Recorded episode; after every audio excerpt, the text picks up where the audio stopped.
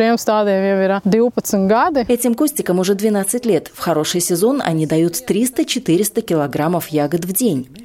С гордостью рассказывает Эрика Межула вицемскому корреспонденту латвийского радио Гунте Матисоне. На пороге весна, а это значит не за горами подготовительные работы. Нужно будет обрезать все сухие ветки, натянуть пленку. В мае из Нидерландов подтянутся шмели, а время до лига будет занято прополкой и покосом травы. Первые ягоды появятся в конце июля.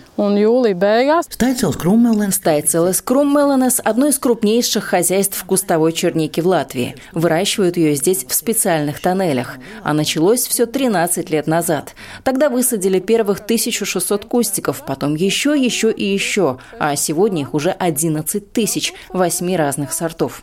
Интересно, как жители столицы, никак не связанные с сельским хозяйством, вдруг решили выращивать чернику? Я по профессии бухгалтер, муж – землемер. У нас была земля в деревне, и мы подумали, дом есть, садик есть, даже цветочки есть. Нужно что-то делать. Так и начали. Pavisam В пользу переезда нашлось сразу несколько причин, продолжает Эрика. Скоро уже два года, как мы переехали сюда насовсем. До этого бывали наездами. Каждую пятницу вечером загружали в машину детей, продукты, животных. В выходные пололи и косили, а в воскресенье возвращались в Ригу. Кататься туда-сюда было тяжело, но не поехать в деревню ты не можешь. Тут уже все налажено, и нельзя просто все бросить и сказать, нет, в этом году я останусь в Риге. От переезда семья только выиграла, признается Эрика.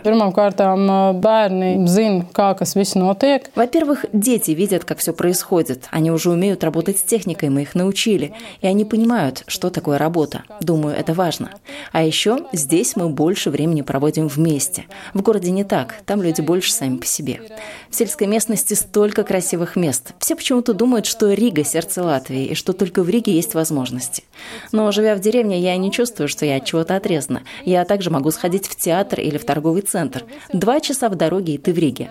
А в деревню я приезжаю и как будто нахожусь в оазисе. Atbraucu šeit, un es šeit esmu kā tādā oāzē. mežu ģimenē aug trīs bērni un līdz ar В семье Межули растет трое детей, а значит, важный вопрос образования. Начальная школа в Стайцело есть, но средней школы поблизости в районе уже нет. Одна была, но ее закрыли. Ближайшая в Салацгреве, Лимбаже и в Валмере.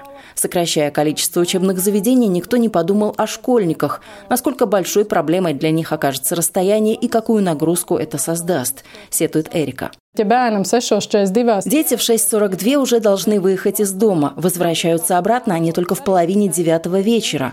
Автобусы из Лимбажа в Стайцело не ходят каждый час. Последний вечером, например, в 7.20. И если на него не успел, то как вернуться домой?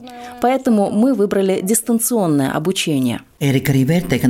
Эрика не считает, что в сельских школах качество образования ниже, чем в городских. Скорее, по ее мнению, большую роль играет учитель. На своем ли он месте?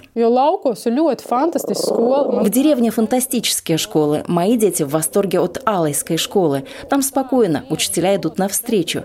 В рижских школах, где тысячи детей в одной школе, а в классе по 30 учеников, есть, конечно, сильные ребята, умные, и они сами до всего дойдут. Но те, у кого проблемы с успеваемостью, воспринимают лишь минут 10 от всего урока, а в деревне ребенок услышит все 40 минут. Есть разница.